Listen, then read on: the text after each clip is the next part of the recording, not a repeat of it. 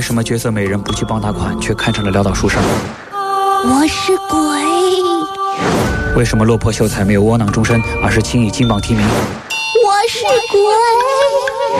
为什么阔少都没有艳福，而穷小子却桃花泛滥？哎，我是鬼。神仙脱不了俗尘气，妖怪也有人情味。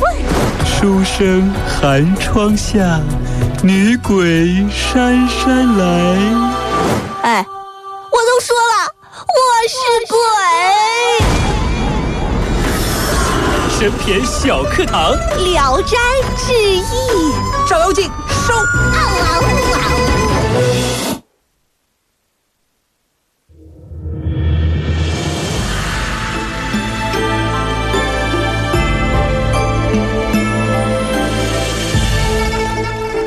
欢迎来到神片小课堂。今天我们来说一说《神片聊斋》第十集《聊斋之夜叉国金刚》的另一个版本。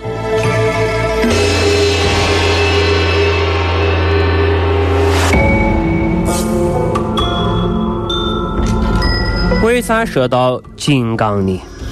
好莱坞电影夜叉啊，对呀、这个呃有一个电影《金刚》啊，讲的就是一个大猩猩爱上美女的故事。这个我们都知道，在楼顶爱的死去活来啊！哎，我当时看完这电影啊，你哭了，呃你一晚上没有睡觉，哎你昨天晚上研究了一晚上。哎呀哎呀，你会的太多了啊！我知道的。咱俩有没有？住一块儿？你咋能知道我昨天晚上没有睡觉呢？你肯定是没有睡觉嘛。我昨天晚上确实是睡了，嗯，但是为了你没有睡着节目睡得比较晚啊。幸我哎，我当时看完电影我心里想，幸亏这个猩猩是公的，只能演一个美女和野兽的浪漫故事。如果这个猩猩是母的，嗯看上一个美男，这画面就比较恶心了，对不对？但是我跟你说啊，咱不要少见多怪，母版的金刚不但有，而且同样可以演绎浪漫的故事。你说的是谁呀？今天要说的就是《聊斋》里的一个商人徐某，漂洋过海做生意。哥哥面前一条宽宽的河，妹妹，你在岸上悄悄地走。被大风吹到了夜叉国，风往北吹。什么叫风往北吹呀？这个国度住的居民当然就是夜叉了。在《聊斋》里面，夜叉是个出现频率很高的名词。至于夜叉是个什么玩意儿，没有人知道。但是在这个聂小倩一文当中啊，咱呃基本上可以猜得出来，嗯夜叉是一种类似于人的高级动物。这跟人长差不多。哎，身材高大，容貌丑陋，嗯力气惊人，估计也是属于灵长类。他们生产力低下，文化落后，跟这个猎没文化呗。猎人族一样的肉食动物，但不以人为主食，只是偶尔吃人啊。夜叉国的国民啊，居然不知道食物要煮熟来吃，而这个老徐呢，哎，你不要看他是个商人，但是很懂得烹饪啊，烹调。厨子，哎，所以很幸运留在夜叉国帮夜叉们做饭吃啊！你这说话说的也挺玄乎，你这一个人帮夜叉做饭吃，真是，并且还学会了夜叉语。你说夜叉语该怎么说话呀？我叫。哎呀呵，这夜叉咋了？这是感冒了人都？这么说的，魔法界里面的。我来啦，有没有饭吃？你今天要吃什么？鱼香肉丝。哎呀呵，夜叉还吃鱼香肉丝呢。啊！后来徐某啊，最恐怖的还在那个地方成家立室，娶了一个货真价实、如假包换的母夜叉为妻。这这后来都是形容词了。还生了两个儿子，一个女儿。人和夜叉能生啥呀？幸好会学吗？儿儿女跟他长得像，并且学会说人类语言。嗯，夜叉们对老徐啊非常友好，还让他参加夜叉特有的节日，叫天寿节。参加这个节日啊有规矩，必须要带着一个夜明珠的项链。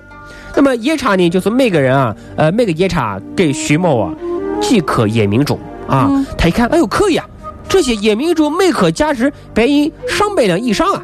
是不是？是啊你看商人就是商人，收到一叉送的礼物吧，不觉得情义无价。首先看这东西值多少钱，啊，不过这个我觉得啊，也不足以为奇，因为什么样的人做什么样的事儿。你看这法国人见到漂亮的鸟儿会说：“哇哦，这鸟儿真漂亮。”广东人见到同志鸟会说：“哇哦，这鸟好贵呀！这鸟真补。”广东人爱吃嘛，老徐呢给这个野叉王献上美食，野叉王十分满意，对他也是又奖赏啊。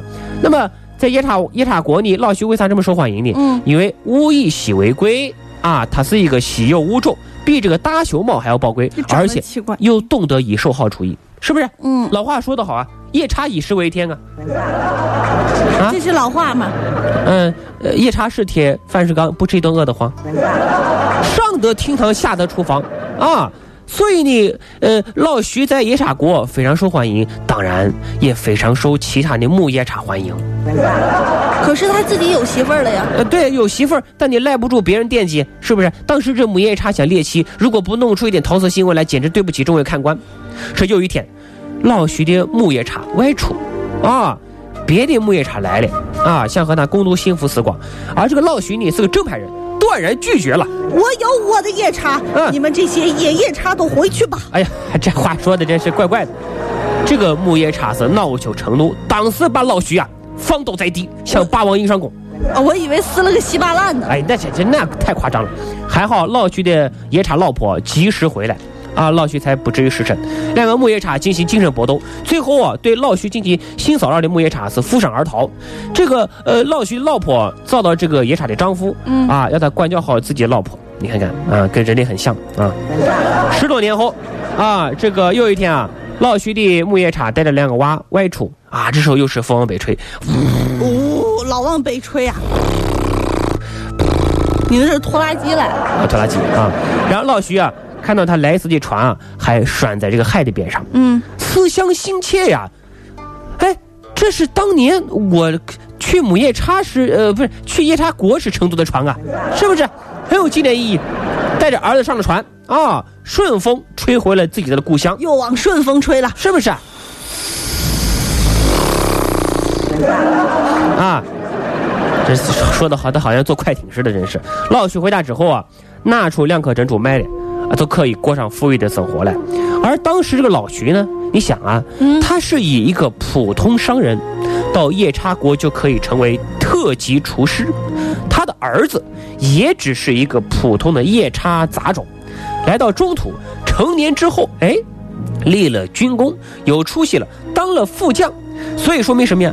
树挪死，人挪活，在一个地方干的不起色，也许在另外一个地方就能闯出一番天地来。你说的今天到底最后是职场信息呀、人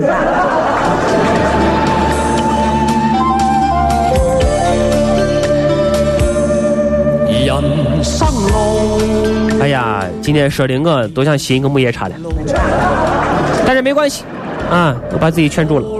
我们明天将会来说一说神篇《聊斋》的第十一回。《聊斋之斯文郎是把乾坤力挽回》。美夢有幾多方向？找次次夢幻中心愛，路隨人茫茫。